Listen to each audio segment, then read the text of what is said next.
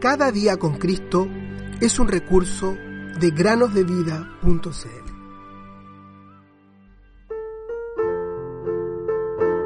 Jesús les dijo, paz a ustedes. Como el Padre me ha enviado, así también yo los envío. Juan 20:21. Muy buenos días, queridos niños. ¿Cómo están?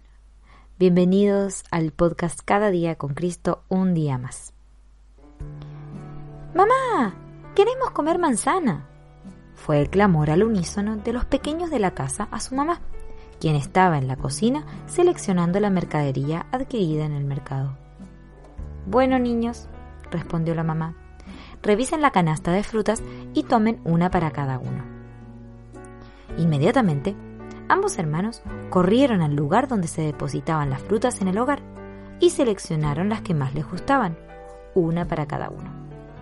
Mira, mira, le dijo Pedro a su hermana con un tono algo burlesco.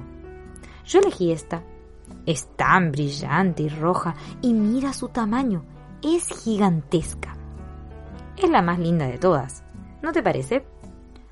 Su hermana Emilia lo miró extrañada, ya que ella no se había percatado de esos detalles, y comenzó a inspeccionar más detalladamente la manzana que ella había escogido, aunque sin darle mayor importancia a las diferencias de su manzana con la que su hermano había escogido.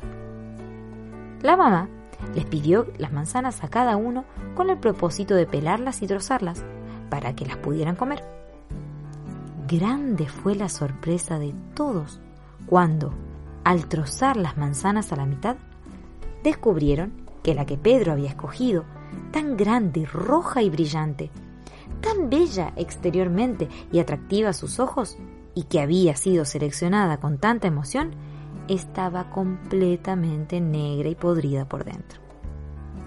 Incluso se podían divisar algunos visitantes inesperados en su centro, unos pequeños gusanitos que se estaban dando un festín con la manzana de Pedro. La buena noticia es que había más manzanas en la canasta. Y ahora Pedro no se preocupó tanto como lucía por fuera, sino que tomó la primera que encontró y le pidió a su mamá que la abriera para ver si ésta sí se podía comer. Esta anécdota cotidiana, queridos niños, que quizá a muchos de nuestros oyentes le ha acontecido, representa bien lo que la Biblia nos enseña acerca del corazón humano. El Señor le dijo a Samuel, el Señor no mira lo que mira el hombre. El hombre mira lo que está delante de sus ojos, pero el Señor mira el corazón. 1 Samuel 16, 7. Por lo tanto, querido amigo o amiga que nos escuchas en estos momentos, no le des tanta importancia a la apariencia que le quieres mostrar a los demás. Puedes ser benevolente, generoso, amable y dadivoso delante de los demás. Incluso puedes hacer todas estas cosas con sinceridad. Pero la verdad de la palabra es que Dios no mira lo externo, Él mira el corazón. ¿Qué hay en tu corazón? Escucha el testimonio de la Escritura. Engañoso es el corazón más que todas las cosas y sin remedio. ¿Quién lo conocerá?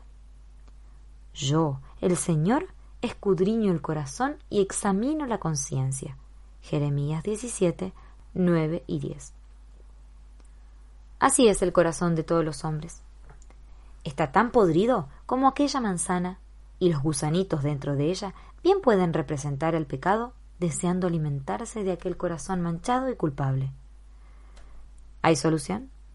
Sí que la hay. Jesús vino para dar una solución a este problema. Él es el único de quien se puede decir que fue perfecto.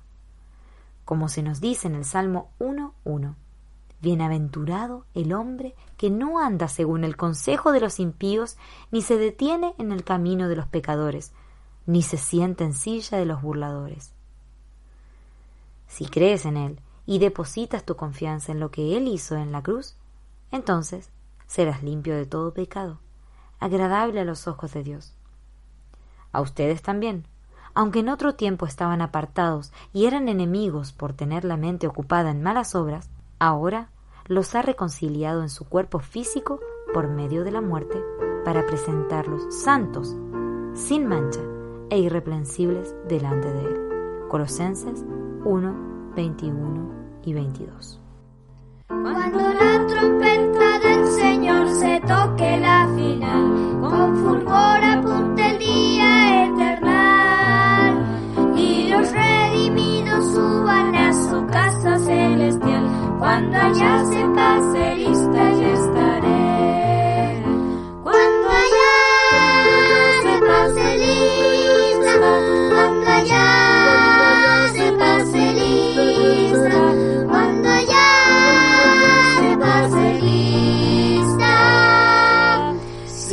Estoy que por su gracia allí estaré. Cuando todas sombras huyan en la gran resurrección de los muertos en Jesús y corrupción. Y en las nubes al Señor reciban qué consolación. Cuando allá se pase lista yo estaré.